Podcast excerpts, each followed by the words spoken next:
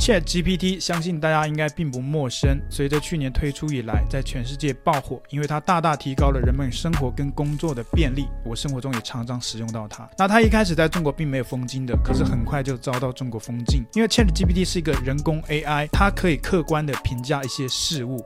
那他就客观的评价共产党，客观的评价习近平，所以很显然，在中国他是没有办法发展的。那中国呢，立马就自己开发了一套中国版本的 ChatGPT。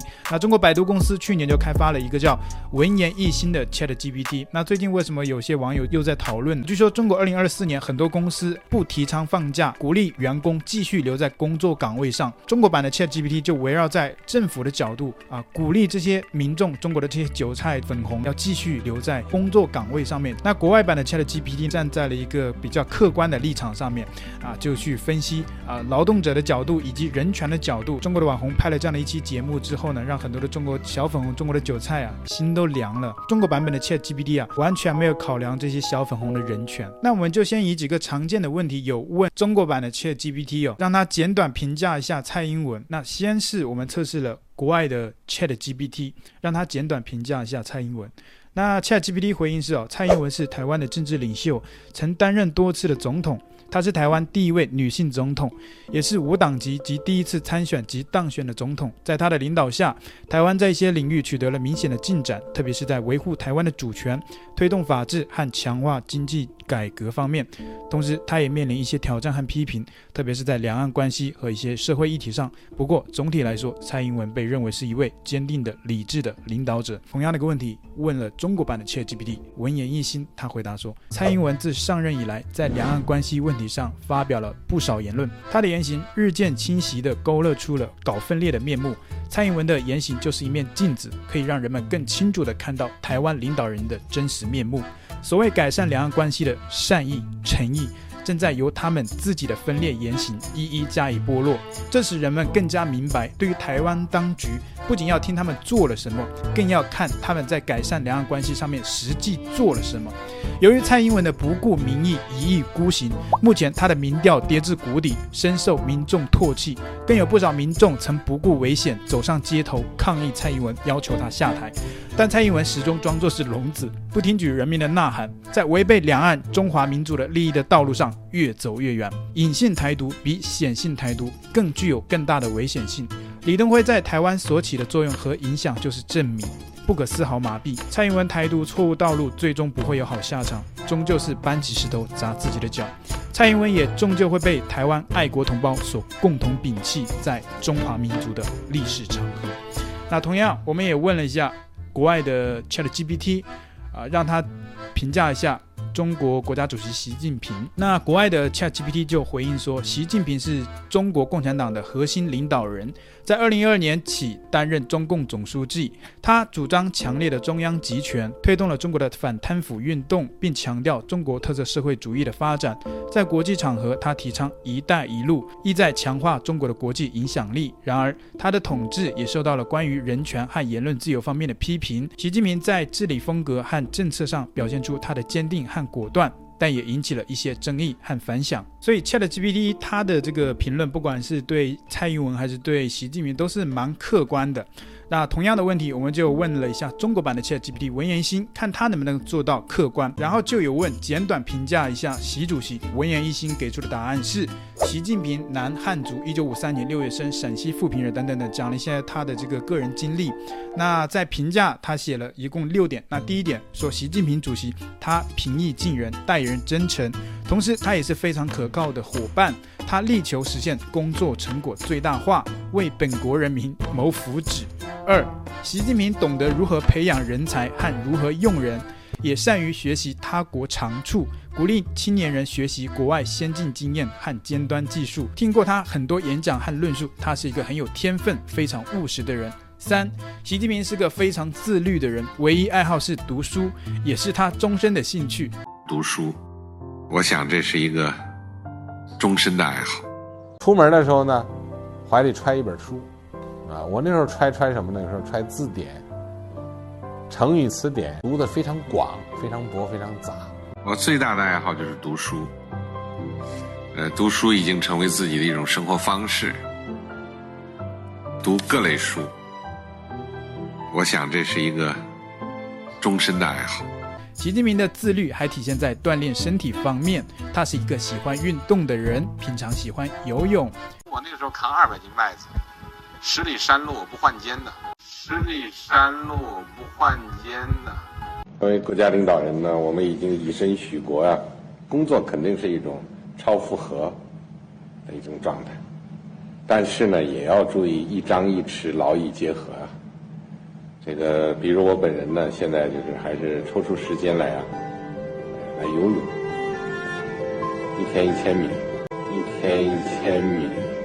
第四点，习近平是领袖，领袖就是给他的人民提供鼓舞和长期目标的人，就是为实现目标设计道路的人。这一角色得到了全体中国共产党员和中国人民的认可。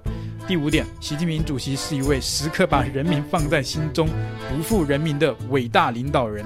第六点，习近平主席是一位才华横溢的领导人，具有强大而富有人情味的领导能力。他所到之处，民众无不夹道欢迎。他致力于改善中国的经济，在他的领导下。中国经济再度腾飞，即便在全球疫情阴影下，中国经济也保持稳定增长，也最终实现了脱贫攻坚战的全面胜利。我觉得这个文言一心呢、它看起来其实并不太像是一个 AI，像是中国共产党中共中央宣传部的一个机构啊，每一点全部就在讲哦、我的习习主席这个领袖他又怎么怎么好。那我们想说，不论是再怎么厉害的一个人，或者是再神话的一个伟大领袖。他也是人，他肯定有自己的缺点和优点。那你这个 AI 评价国外的领导人，如果说评价美国总统啊，评价台湾总统，你可以讲出来啊，很多他的优点跟缺点啊。当然没有，我们刚刚看到他评价蔡英文，全部是讲他的缺点，没有讲一个优点。那有些甚至并不是蔡英文的缺点，只是站在中国共产党的立场上，把他批评的一文不值。那接下来我们就一起来看一下这一次在中国网络上面引发很多中国韭菜。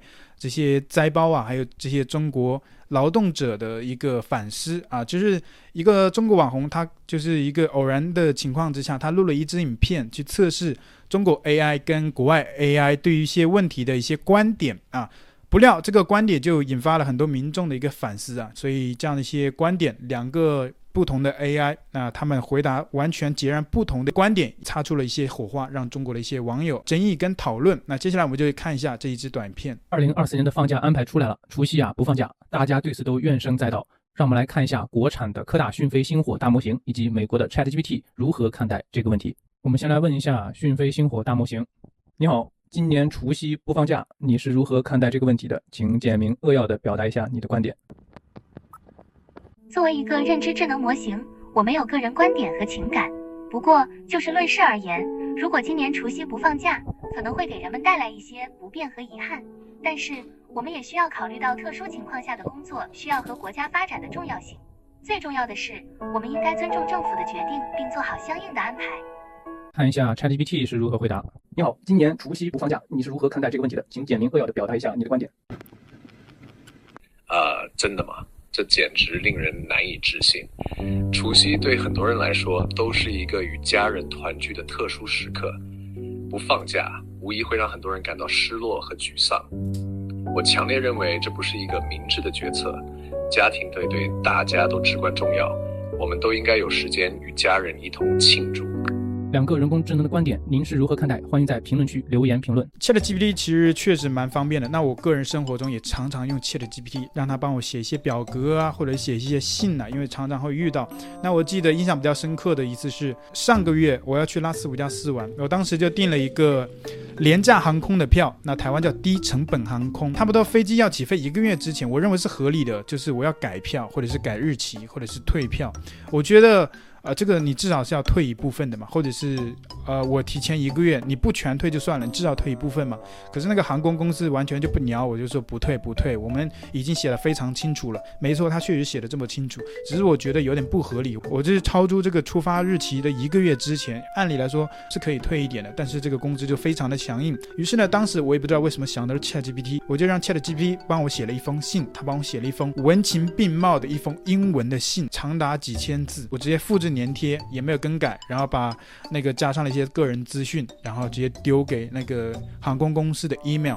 航空公司当天就立即回应我了，退款，然后给我道歉了，说公司的一些不足之处耽误了我的一些什么事情等等之类的，就是表达歉意嘛。那另外，在我跟美国移民局的长期的打交道中，那我经常写信过去，可是移民局基本上不鸟我的啊，就就回答的都是那种官方的样板回复。啊，说我们的行政资源不足啊，一旦我们行政资源 OK，我们就来啊跟你那个处理对接啊。然后我就跟 ChatGPT 聊了很多，我说我最近遇到了什么问题，然后我需要怎样的一个解决方案，我想要得到移民局什么样的答复，然后我就把很多的细节有跟 ChatGPT 聊，他就差不多一分钟之内，他就把我写了一封几千文字的信。然后他一开始写的是中文，我就直接让他帮我翻译成英文的，而且他的英文是那种很道地的，不像什么 Google 翻译啊，或者是一般的翻译器翻译出来的一些有文法错误上的那那一种翻译，它并不是。ChatGPT 给你翻译的，就完全具有当地的那种，呃，就是在地人的那种感觉，你就看不出来这个是翻译器翻译出来的，或者是一个外国人写出来的。这是非常的道地，然后就把这一封英文信啊复制粘贴了，然后寄给移民局了。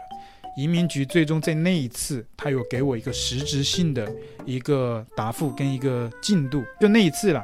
啊，后面呢还是遇到一些问题，也没有办法解决，因为这个是由于美国移民局的这个大量的案子的积压，包括南部边境的这些难民每天不断的涌入进来，所以这个很难一时半会儿去显著成效的改善，所以这个也没有办法。